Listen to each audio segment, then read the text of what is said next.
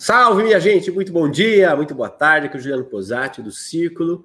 Mais uma live para colaborar para que você realize seu potencial de boa no fluxo esse mês de outubro, primaveril. Nós estamos falando sobre sintonia. Você vai ver que vai, ser, vai ter sempre assim, hashtag sintonia no começo das lives, porque nós estamos falando disso. Sintonia. Sintonia é o primeiro passo ou a primeira etapa, o primeiro momento de um processo de expressão de exoconsciência. exoconsciência é uma habilidade natural que todos nós temos de entrar em sintonia, conexão, comunicação e cocriação com seres de humanidades multidimensionais. O sintonia propriamente dito, fomos nós aqui no Brasil que encaixamos na definição de exoconsciência da doutora Rebecca Hardcastle do Institute for Exoconsciousness nos Estados Unidos nós encaixamos isso como uma referência do nosso trabalho e também como uma referência do trabalho do general Alfredo Moacir Uchoa, que é o patrono do círculo, é o nosso, nosso reitor espiritual, vamos falar assim. O general falava muito de sintonia como um termo que representasse essa predisposição mental à conexão. É um estado de mente, é um estado em que você se põe, em que você entra, em que você se predispõe a estar não é? Não é um não é uma sintonia no sentido de ai, ah, você tem sintonia, você não tem. Não é um, um, gift, não é uma coisa, não, olha, vamos ali que o cara vai pôr a mão na nossa cabeça, nós vamos ter sintonia. Ou então, ah, vamos tomar isso aqui, porque tomando isso aqui a gente entra em sintonia. Não, não tem nada disso, não tem elementos externos, embora você possa criar procedimentos e técnicas e coisas e tal para desenvolver esse estado, mas esse é um estado mental que você escolhe estar é uma predisposição mental. Como disposição requer posicionamento da mente. Então eu posiciono a minha mente, ou seja, eu defino o perímetro para o qual eu quero apontar a minha mente, eu defino o meu foco consciencial para a sintonia. Ela é o primeiro passo dessa jornada de expressão exoconsciente. Sintonia, depois conexão, comunicação e, enfim, cocriação. Você não vai chegar em cocriação se não passar pela sintonia, você não vai chegar à comunicação se você não passar por sintonia, você não vai desenvolver sequer conexão com esses seres se você não dominar esse estado de sintonia. E é por isso que a gente tem feito, nesse mês de outubro, lives sobre isso. Ontem eu comentei com vocês que muito do que eu compreendo disso, eu aprendi ao longo dos últimos 20 anos de jornada, sobretudo porque participei de movimentos é, espirituais, espiritualistas, cristãos, onde os momentos de, de louvor e de oração eram muito místicos, propiciavam experiências muito místicas. Daí que, com o avançar, com a construção do conhecimento, com a expansão da consciência, você começa a despir aquelas experiências de toda a casca religiosa de toda a casca dogmática, doutrinária, e você começa a observar que em todas as religiões existem experiências místicas, transcendentais que conversam umas com as outras. E é aí que você encontra, sobretudo, a expressão exoconsciente como uma habilidade natural, como algo que é inerente ao corpo humano, como algo que é inerente à nossa estrutura orgânica, à nossa estrutura psíquica e à nossa estrutura multidimensional. Daí que, é claro, essa estrutura orgânica, psíquica, física, multidimensional, ela se adequa ou ela se expressa a partir do ponto de vista cultural de cada pessoa. Então, o evangélico movido pela ação do Espírito Santo, o católico carismático sobre a unção de Deus, do Senhor, a, o médium espírita sobre influência da espiritualidade, mediunizado pela espiritualidade, o budista num estado de iluminação. Você percebe todos esses momentos de transe que são comuns em todas as culturas e religiões do nosso do nosso planeta em verdade, são a expressão de um único aspecto natural, orgânico de cada cara, que no caso, nos nossos estudos, nós chamamos de exoconsciência. Podia ter outro nome. Se você for estudar, alguns vão chamar de mediunidade, outros vão chamar de paranormalidade, outros vão chamar de. Ah, whatever. A gente usa o nome exoconsciência por esse alinhamento que nós temos com a doutora Rebecca Hardcastle Wright e porque foi, foi uma palavra que foi assimilada durante uma sintonia, não é? Sem eu conhecer Rebeca, sem eu nunca ter ouvido falar disso, então para nós faz sentido utilizar esta palavra. Como eu disse ontem, eu vivi e fui formado e tive a oportunidade de experimentar momentos de sintonia que fossem capazes de nos levar a um processo de imersão espiritual. E ontem eu falava da nossa dimensão espiritual como se fosse a superfície da piscina. Nós agora estamos mergulhados nessa dimensão onde nos sentimos viver, mas de tempos em tempos, no momento do nosso dia, nós vamos até essa superfície respirar um pouco da atmosfera espiritual que nos é natural, que é a nossa história, que é a nossa essência, que é a nossa natureza. Esses momentos de imersão, eles são absolutamente oportunos para nos fazer ou para nos mover entre paradigmas. E muitas vezes nós temos experiências de dor e de sofrimento que nos marcam, que doem, que geram em nós trauma, e esses traumas afetam os nossos valores, a percepção dos nossos valores de vida. E a percepção dos nossos valores de vida afeta as atitudes concretas que nós tomamos. Portanto, não é uma coisinha, não é uma frescurinha dentro de você. Não é uma coisa, ai, tudo bem. Isso aqui eu aguento, porque eu sou forte. Eu vou e trabalho. Não tenho tempo para ficar choramingando, não. A vida não me dá tempo, não.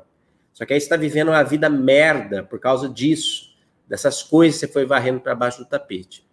E eu tenho percebido e percebi ao longo da história o quanto esses momentos de sintonia e de imersão espiritual eles auxiliam as pessoas a atingirem um patamar de consciência onde elas são capazes de reescrever os episódios da própria história a partir de uma nova perspectiva, a partir de um novo patamar consciencial.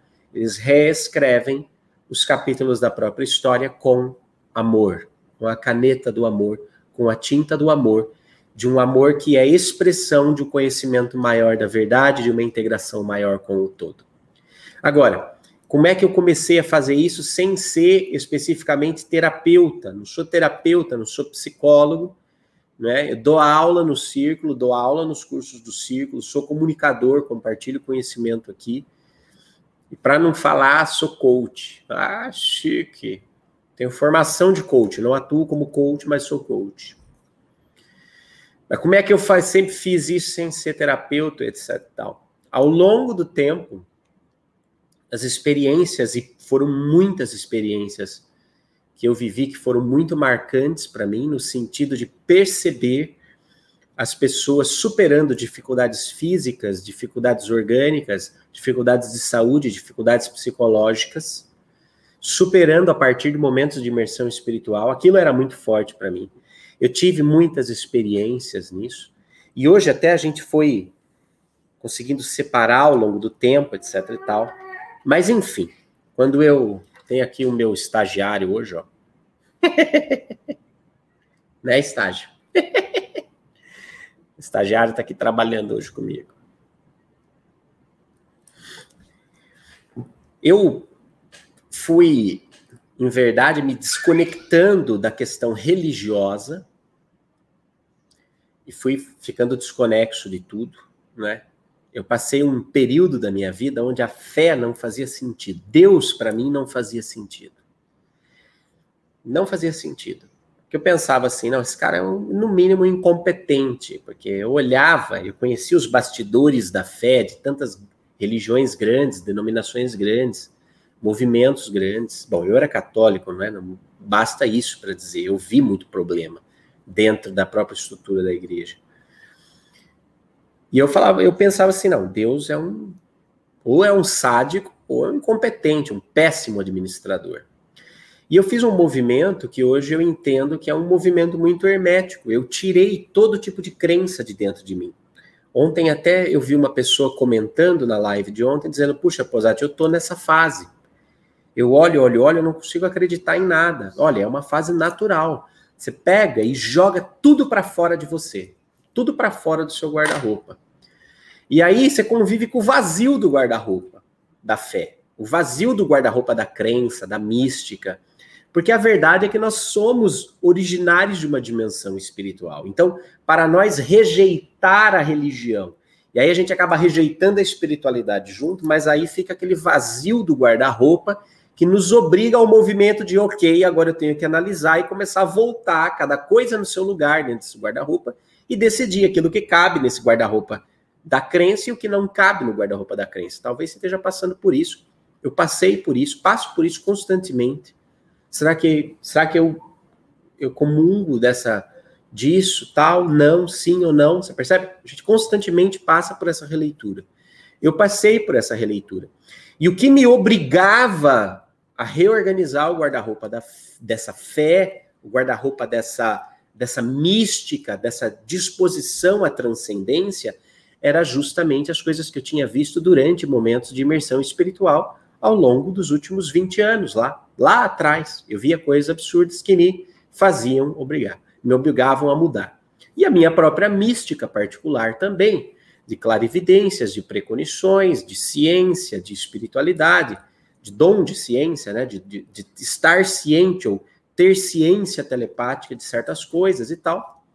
Bem, começamos a fazer algum movimento, e esse movimento foi graças, sobretudo, ao documentário Quem Somos Nós, porque ele oferecia um viés, ainda que frágil do ponto de vista de hard science mesmo, frágil, mas já era algo que eu dizia, ok, tudo aquilo que eu vivia, tudo aquilo que eu experimentei de forma mística durante momentos de imersão, durante momentos de imersão espiritual e sintonia, não era, filhote, cuidado para não se empolgar, porque o papai está gravando, tá? Não era especificamente um dom do espírito, uma chama que descia, alguma coisa que guiava, mas sim um aspecto orgânico de mim mesmo. E depois, claro, fui compreender que era uma, essa, essa dimensão, essa exoconsciência sobre a minha habilidade natural de entrar em sintonia, conexão e comunicação com esses seres e humanidades multidimensionais, com essas multidimensões nas quais nós nos expressamos e nos manifestamos simultaneamente a todo momento. Agora, como é que você sai da igreja e começa a fazer documentário de extraterrestre, né? E mais do que isso, né? mais do que os documentários, foi aquilo para o local para onde os documentários me levaram. Porque o documentário em si era muito bacana. Quando o Fabião trouxe a proposta do Data Limite, eles tinham começado, falaram, nossa, eu quero entrar nesse negócio. Porque para mim, questão ufológica é uma questão óbvia, uma questão matemática. Mas falei, não, quero entrar nesse negócio. E olha, eu estava justamente nessa fase de reestruturação do guarda-roupa. Tinha tido N experiências místicas e iniciáticas no passado, só que que estavam disfarçadas do dogma. Então eu arranco tudo e começo a voltar para o guarda-roupa somente a experiência, somente a técnica, somente aquilo que de fato era natural, orgânico, comum a todos os seres humanos e não comum a uma religião, uma estrutura de crenças. Daí que, por uma questão inspirada ou sei lá o quê, eu comecei, nós nos propusemos, eu me propus a fazer palestras sobre o data limite. Palestra sobre a data limite. E comecei a falar sobre a filosofia por trás da data limite, que era, hoje eu olho e falo assim, é uma semente do, do dessa nossa metodologia conhecimento, movimento, transformação, que era a seguinte metodo, a seguinte filosofia: Novas perspectivas geram um processo de expansão de consciência que gera em você a integração cósmica e o desejo de construção de um mundo bem melhor.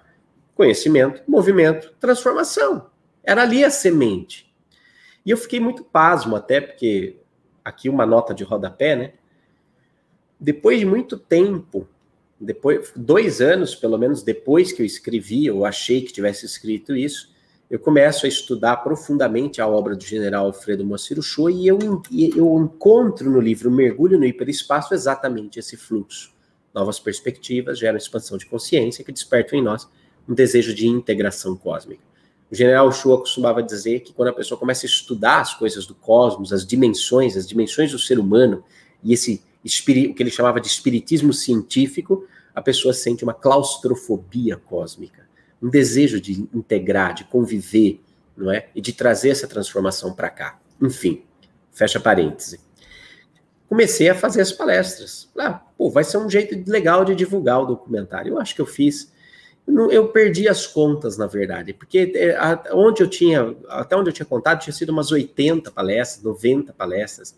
Mas eu sei que eu, eu, eu viajei para todos os, os territórios do Brasil, eu viajei para inúmeros estados, inúmeras cidades. Na França, eu cheguei a fazer três palestras no mesmo dia em Lyon sobre o data limite, porque eles abriam, esgotavam os ingressos. eles abriam no horário seguinte, esgotavam os ingressos. Abriam o horário seguinte, esgotavam os ingressos. Eu fiz três palestras no mesmo dia na cidade de Lyon, em 2015, sobre o data limite. Fiz entrevistas nos Estados Unidos, enfim, saí fazendo isso para todo canto. Mas eu percebia o seguinte: a palestra em si, ela mexia com o plano mental da pessoa. A palestra em si fazia com que ela se reorganizasse, trazia novas perspectivas, expandia um pouquinho a consciência, começava a despertar nela um desejo de se integrar com essa realidade e de querer pôr a mão na massa para fazer um mundo melhor. A palestra motivava isso, mas era pouco. Era pouco. Eu percebia que as palavras que eu proferia nas palestras, e talvez você está aqui nessa live porque em algum dia você viu uma palestra minha em algum canto, mas eu percebia que as palavras que eu proferia não eram capazes de transportar todo o conhecimento que era possível ser transportado. As palavras eram falhas, eram limitadas no sentido de expressar a grandeza da realidade que eu queria comunicar. Era isso.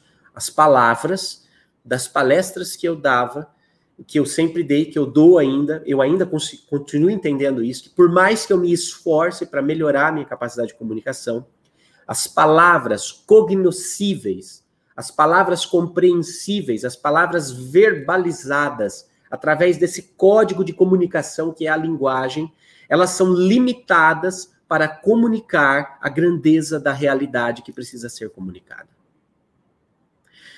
Porque essa realidade que precisa ser comunicada, essa força, essa energia, esse conhecimento, essa verdade, eles não cabem em palavras. As palavras limitam. Limitam. E daí que eu pensei, eu vou, ao final de toda a palestra, começar a fazer um momento de sintonia. Vou começar a fazer um momento de sintonia, uma meditação guiada. Eu não sabia exatamente o nome que dava. Mas o que, que era a ideia? A ideia era abalar com a palestra a estrutura de crenças limitantes e dogmas e perspectivas limitadas, e na sequência, no ápice da palestra, levar as pessoas a, vamos dizer, atuar como um facilitador desse momento de sintonia e conexão espiritual, desse momento de imersão espiritual. E aí eu comecei a conduzir. Levava uma música.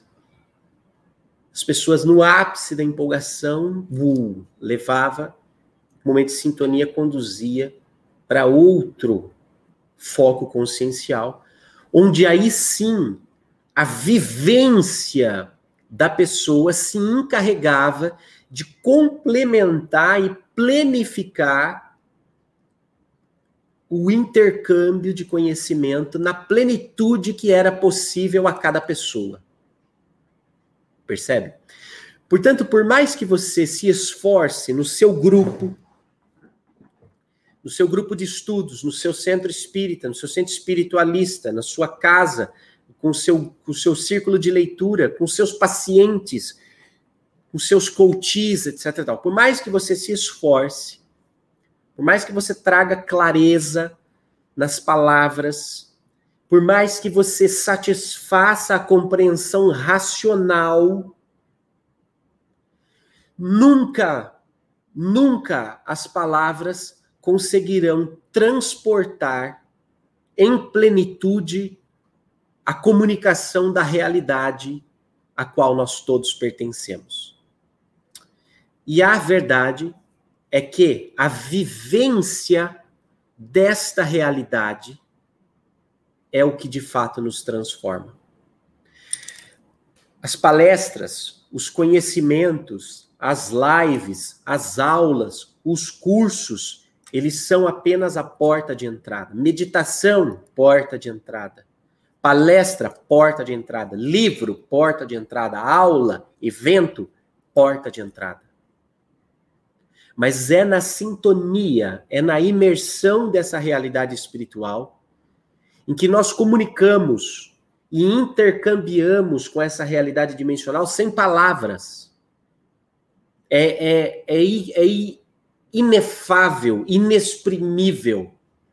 Não tem palavra, você não, você não consegue definir com palavras. Mas são essas vivências, muitas vezes carregadas de símbolos, muitas vezes carregadas de, de coisas que não fazem razão à nossa razão, cores, forças, é, sentimentos, músicas, sons, gestos, símbolos, que no mundo interior de cada ser move este ser a um novo patamar de consciência, a partir do qual, como eu disse, ele é capaz de reescrever a história da sua vida a partir de um outro patamar, usando as as tintas e as penas do amor. E é interessante porque nesse processo das palestras, e olha, eu tive um bom tempo para treinar, porque, como eu disse, eu perdi as. Eu parei de contar quando era 80, 90 palestras, eu falei, chega, não. 80 palestras do mesmo assunto, pensa.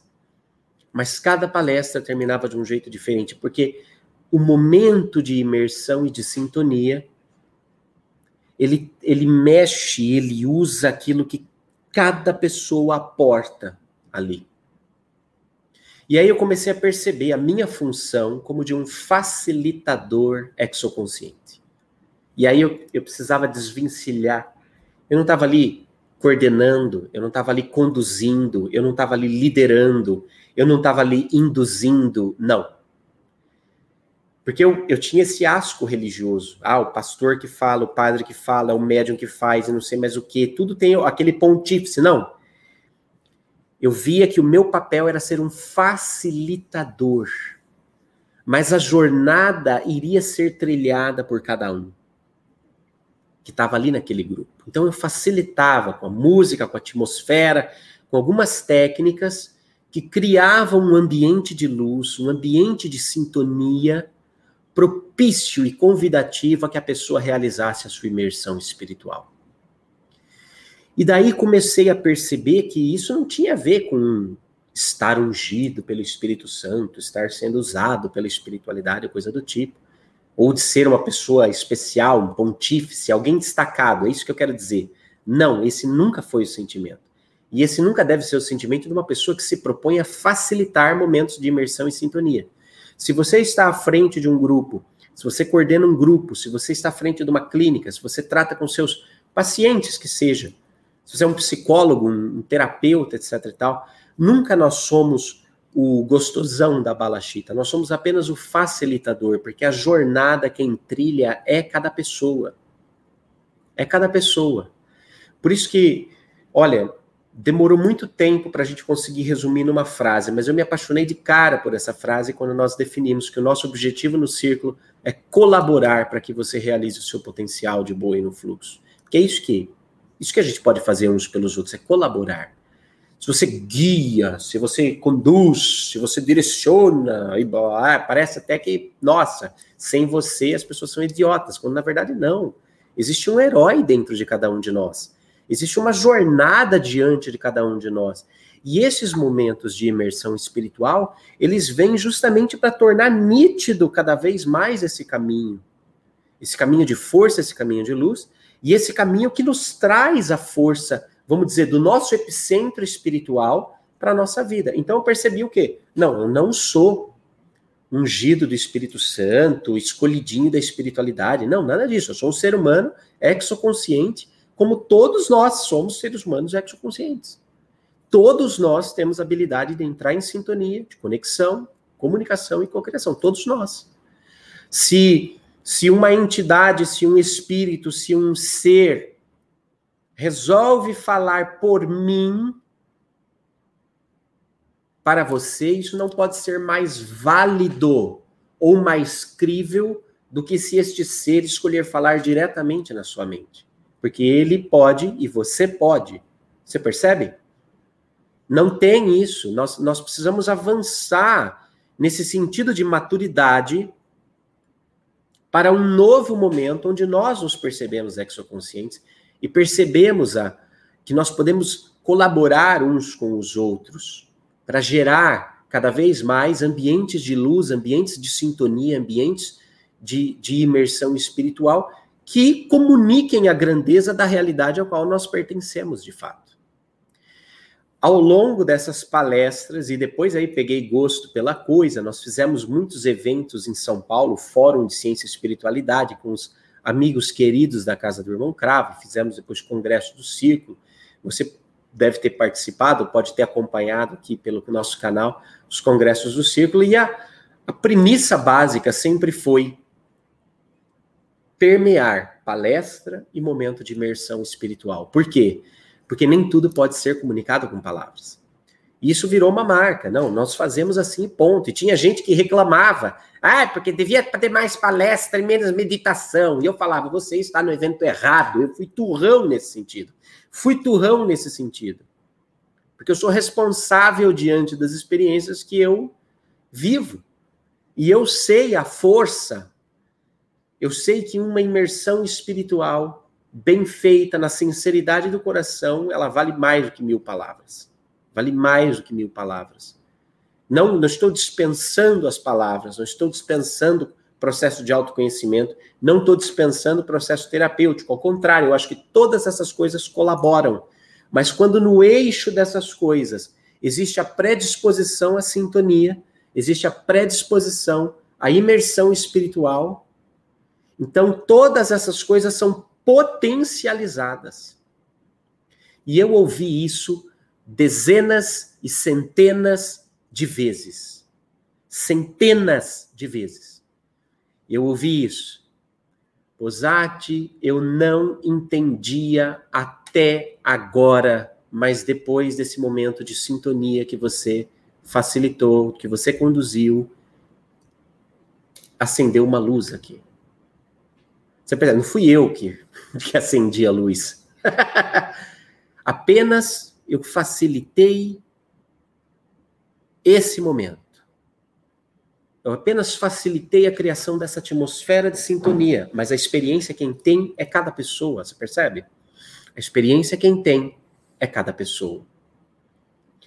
E ao longo do tempo eu comecei a perceber o quanto essa dimensão exoconsciente do nosso ser e essa dimensão, essa, essa possibilidade de atuar como um facilitador exoconsciente de momentos de meditação, de momentos de sintonia, momentos de imersão espiritual, eu comecei a perceber o quanto isso tinha muito a ver com a, o que chamam de paranormalidade, mediunidade, é, unção do Espírito Santo, carismas do Espírito, etc. e tal. Porque, em verdade, quando você se predispõe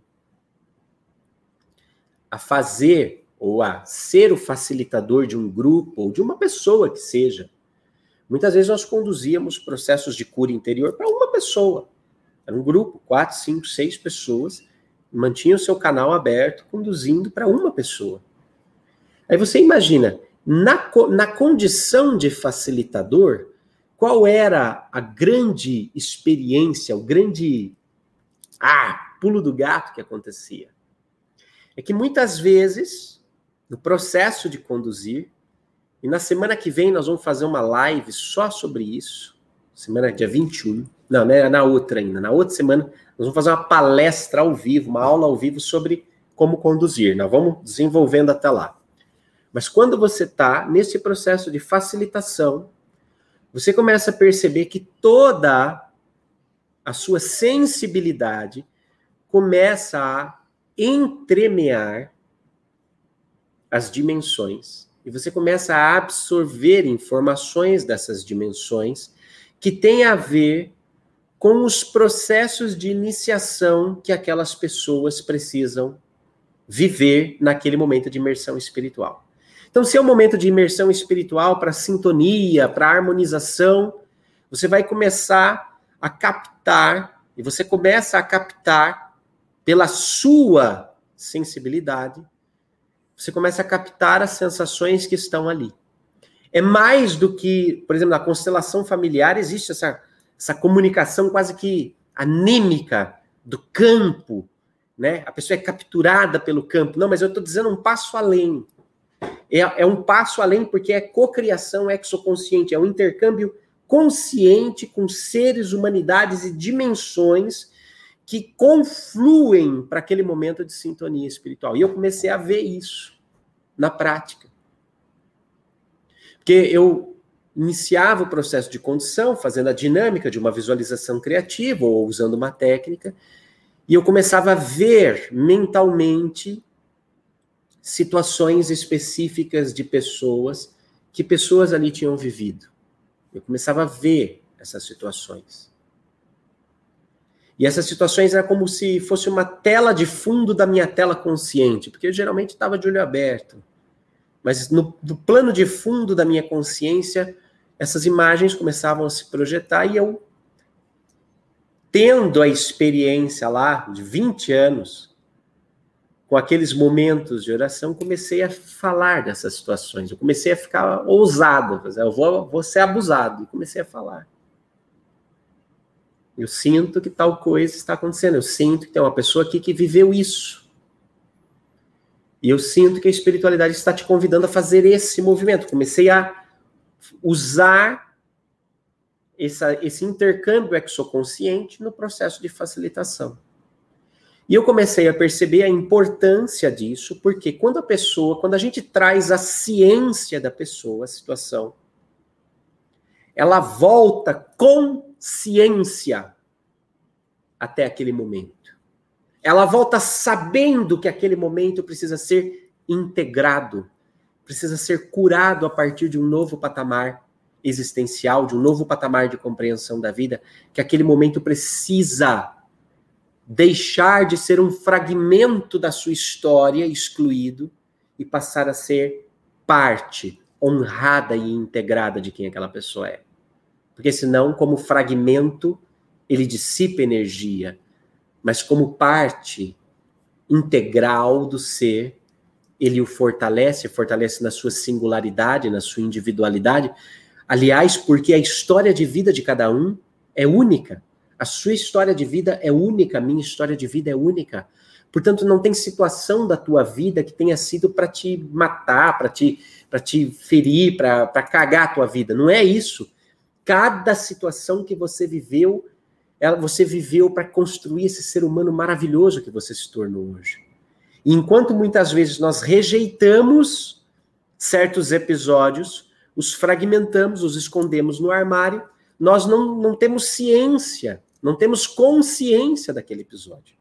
Nós, nós o interpretamos a partir da ignorância, e quando nós interpretamos um episódio da nossa vida a partir da ignorância, nós não somos capazes de integrá-lo com o amor, porque a ignorância gera medo e o medo é a oposição do amor.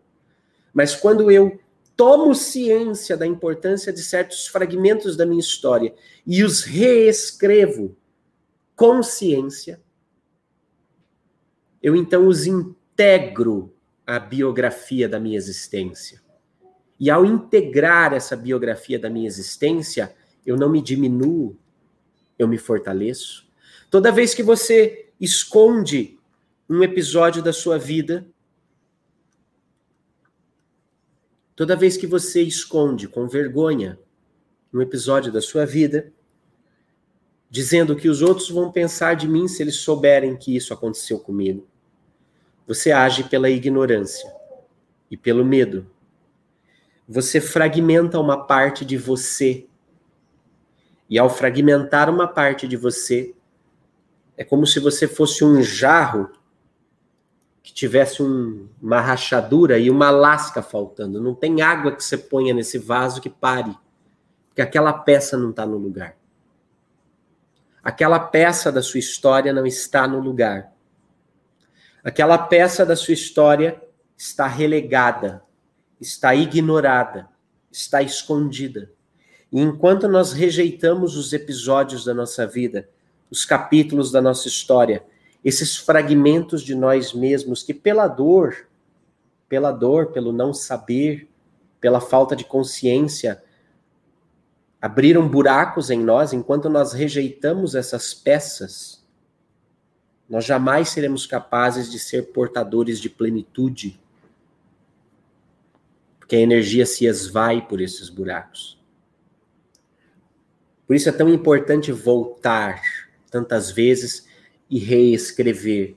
Reescrever consciência, tomar ciência para ter consciência e reescrever a sua história a partir desse ponto de vista de integração. E eu, o que eu comecei a observar nos momentos de sintonia é que era um influxo de situações muito fortes. Aliás, durante toda a pandemia, nós fazíamos meditações daí por, por Zoom, aqui no YouTube, e muitas vezes as situações fluíam, e de todas as situações eu recebi feedback. Posati, quando você descreveu esta situação, você estava falando comigo. Agora não é porque o Posati é a última bolacha recheada do pacote, não. Eu só tenho treino. é diferente. Entende? Todo mundo pode andar de bicicleta. Basta você subir numa bicicleta e começar a pedalar. Você vai cair? Vai. Fato. Mas uma hora você vai achar o equilíbrio e vai conseguir pedalar. É constância e movimento, constância e movimento. Então, assim, não tem. Não é nada demais. Qualquer pessoa pode fazer. Qualquer pessoa pode acessar. E olha, eu vi coisas incríveis, gente. Eu, e eu queria dividir, acho que três momentos que foram muito marcantes para mim, em momentos de facilitação exoconscientes que eu fui que eu fui realizando e que eu nossa, ainda, ainda mexem comigo, você vê? Porque eu, eu não sei dizer por que, que mexem comigo, porque, como eu disse, é um pacote de informação, é, é uma dimensão da realidade que é comunicada para nós sem palavras.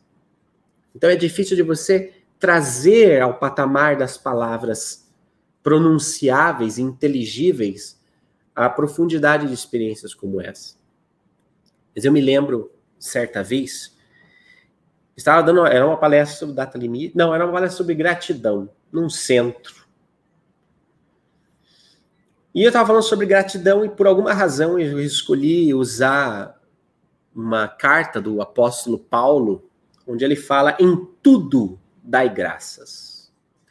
Hoje tem vários estudos científicos interessantes que mostram a, que a postura da gratidão é muito interessante, porque a, a postura da gratidão ela gera uma percepção ou uma adesão à felicidade como estilo de vida, e a adesão à felicidade como estilo de vida te leva a uma prosperidade material, emocional e espiritual muito interessante. A gente acha que a gente tem que ter para ser feliz, então para ser grato. E o que os estudos estão mostrando é que se a gente sabe ser grato, a gente escolhe aderir à felicidade como estilo de vida, e ao escolher aderir a felicidade como estilo de vida, a gente passa a ter prosperidade, porque a prosperidade passa a ser apenas um aspecto da nossa vida, mas não o epicentro dela. O epicentro é a gratidão, é o reconhecimento disso. É interessante, né? Eu estava falando sobre gratidão. E no meio da palestra eu dizia assim, mas por quê? Como que a gente pode ser grato por tudo, em tudo, em todas as situações? E aí fiz uma pausa. E eu percebi, veja como é que são as coisas, né, do, dessa dimensão espiritual. Eu percebi um arrepio que subiu do meu calcanhar, pelas minhas pernas, pelas minhas costas e pum, veio aqui para minha nuca. Eu costumo dizer que o, o espírito me deu uma passada de mão do calcanhar às coisas, né? Arrepiei todo. Veio aquele arrepio inignorável, e quando esse arrepio chegou à minha nuca, estava de olho aberto, veja, como é que chama isso? Clarividência, ciência, é até meio difícil de se catalogar né, na, na parapsicologia ou nos domínios da mediunidade, por exemplo, mas uma imagem de plano de fundo de um casal num velório enterrando o filho. Então era um casal que estava enterrando o próprio filho, estava lá no velório, o caixão estava velando o próprio filho. E essa imagem estourou e eu não tive tempo de pensar duas vezes. porque foi muito forte fisicamente, essa sensação me deixou um pouco desnorteado. E eu lancei a pergunta no meio da palestra: como é possível dar graças a Deus em todo tempo e a todos os momentos para um casal, por exemplo, que acaba de perder o filho? Cara, quando eu falei isso, eu falei, deu merda. Na verdade, estava muito, muito no fluxo nessa palestra. Mas eu sei que a hora que eu falei essa frase, metade do centro começou a chorar copiosamente, de soluçar. Eu falei, meu Deus, o que, que eu disse? É chorar, chorar, chorar, chorar de. Sabe aquele choro desesperado? E aí o momento de imersão espiritual na sequência foi um momento de muito acolhimento, uma condição. E aí, aí, aí a outra metade que não tinha chorado começou a chorar. Foi uma comoção profunda. E aí no final, aquele dia foi, foi muito tocante, foi, foi muito forte o trabalho foi, que foi feito naquele dia. E aí no final veio o casal, um casal de chilenos imigrantes, e vieram conversar e falar: olha, nós perdemos o nosso filho essa semana. Eu não sabia porra nenhuma.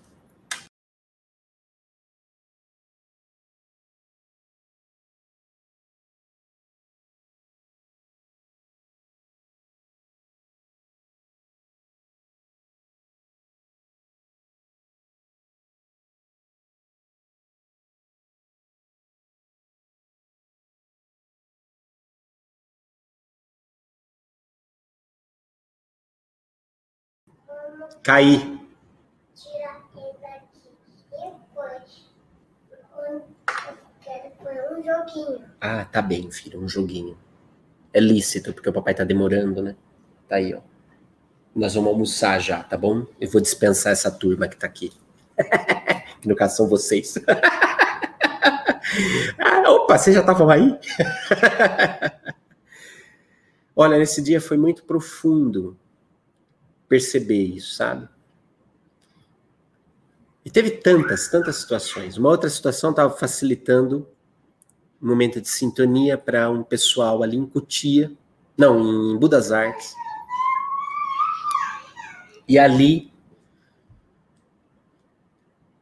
a situação que vinha era muito nítida, isso durante já a dinâmica da imersão espiritual, mas eu, eu via uma pessoa que tinha paixão pela música, pelo piano, e que precisava e que foi meio que obrigada pela família a fazer uma faculdade de exatas, como contabilidade, alguma coisa assim.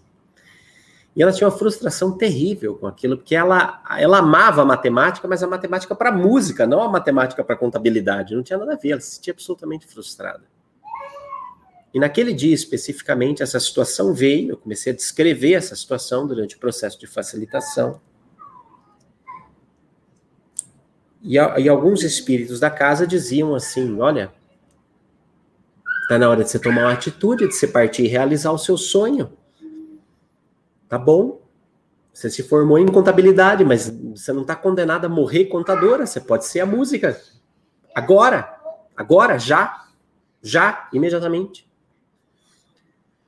À medida em que a gente começa, à medida que eu comecei a compartilhar essa situação, a moça que precisava ter ciência desse episódio. Porque o que, que acontece? Aquilo que eu digo, às vezes dói e a gente não sabe por que dói. Às vezes a gente não sabe que não sabe, a gente simplesmente sente a dor. Então você imagina toda a frustração profissional que ela sentia, toda a estafa, todo o cansaço, todo o estresse, tudo isso que ela sentia no ambiente de trabalho dela. Porque era frustrada, porque tinha um desejo, uma paixão de, de se aprofundar e de mergulhar na matemática, mas na matemática da, da perfeição dos harmônicos, das notas, das sintonias, das, dos acordes. E ela estava fazendo contabilidade, uma coisa completamente burocrática. A matemática que pulsava nela era uma matemática para arte, não a matemática para exatas, para burocracia. Então, você veja, Só que passa o tempo e nós vamos dando um cala-boca na nossa criança interior, nós vamos dando um cala-boca na nossa essência. Nós vamos, como diz sempre o Chico Buarque, vamos nos calando com bocas de feijão e nós vamos ignorando o nosso sentir, ignorando aquilo que nós queremos, até que chega um ponto que nós já não sabemos que não sabemos, nós já não nos lembramos mais da nossa essência, daquilo que nós realmente queríamos fazer, mas vivemos a consequência da nossa desconexão conosco mesmo. Vivemos a consequência da desintegração, da fragmentação interior entre nós e o nosso sonho, entre nós e o nosso potencial. E muitas vezes isso fica tão encoberto pelo dia a dia, pelo cotidiano, pela, pela rotina e, e tudo mais, que nós perdemos a ciência. Mas sentimos as dores, sentimos as consequências da fragmentação interior. E aí, nesse momento de sintonia, com essa facilitação exoconsciente, o que é que a espiritualidade vai e aporta? O que é que esses seres multidimensionais vão e aportam? Eles aportam ciência. Eles dão ciência do fato. E aí, quando esse fato é nomeado, é descrito para o grupo, de uma maneira exoconsciente, porque eu nunca tinha visto a mulher na minha vida. Portanto, foi canalizado, foi simplesmente passou. Mas quando eles dão ciência dessa situação, ela se apropria da ciência. E aí ela passa o quê? A reescrever a sua história com ciência, conscientemente. Eu sei onde dói e agora eu vou atuar para trabalhar. Eu dou nome é isto. E aí eu vou e ressignifico. Eu vou e reescrevo. Eu vou e a partir de um novo patamar de consciência eu digo, ok, eu, eu me formei assim, mas eu não preciso morrer assim, eu sou livre para fazer, para ir atrás do meu sonho. E você percebia o quanto aquilo tinha causado feridas interiores profundas na história dela e o quanto essas feridas iam sendo curadas a partir simplesmente dessa decisão, dessa consciência, do momento que ela se apropria daquela situação e começa a reorientar a rota da própria vida. Foi por isso que eu comecei a fazer. E eu tenho uma coisa para te dizer: não tem preço fazer esse tipo de coisa, não tem preço viver esse tipo de coisa. E eu finalizo, tenho finalizado todos os dias essa semana com o meu convite. Busque na sua rotina, busque na sua vida um momento de imersão espiritual. Um momento que reoriente os seus caminhos, um momento que reoriente a sua bússola interior, um momento em que você se expõe ao sol da espiritualidade. Imagine que você, como ser orgânico, o seu corpo físico precisa que você se exponha à luz do sol porque ele precisa daquela energia. Entenda que o seu ser essencial, ele precisa se expor à luz do todo. Ele precisa de momentos onde você se predisponha a estar em sintonia, a fazer essa imersão e a tomar esse banho de luz espiritual. Porque esse banho de luz ele vem para reorientar você. Ele vem para gerar um processo de cura interior profundo que ressignifica os episódios da sua história e reorienta os passos do seu futuro na direção da realização do seu potencial. Eu espero ter colaborado com você. Vou almoçar, porque meu baixinho já está com fome, o estagiário já está ali, ó. Vai, estagiário, dá um tchau aqui. Diga tchau, estagiário. Oh! Tchau. Vou almoçar. Amanhã a gente se vê às 11h11 aqui embaixo. Deixa a sua maior sacada nessa live. Amanhã nós vamos continuar falando de sintonia, vamos continuar falando dessas dimensões, dessas habilidades. Dia 21, bota aí na agenda. Depois eu vou passar o link certinho, mas dia 21 de outubro, período da noite, nós vamos ter um encontro para falar sobre técnicas, ferramentas, ferramentas de meditação e de sintonia que vão ser muito interessantes. Então já fica aí, já deixa aí pré-agendado na tua agenda. Nós vamos, pré-reservado na agenda, nós vamos falar disso, tá bem? E a gente se encontra nas nossas redes a qualquer momento, a qualquer hora. Tchau, sempre avante, que com essa coisa importante. Bora comer, menino? Diga aí, vamos comer. Tchau! Tchau!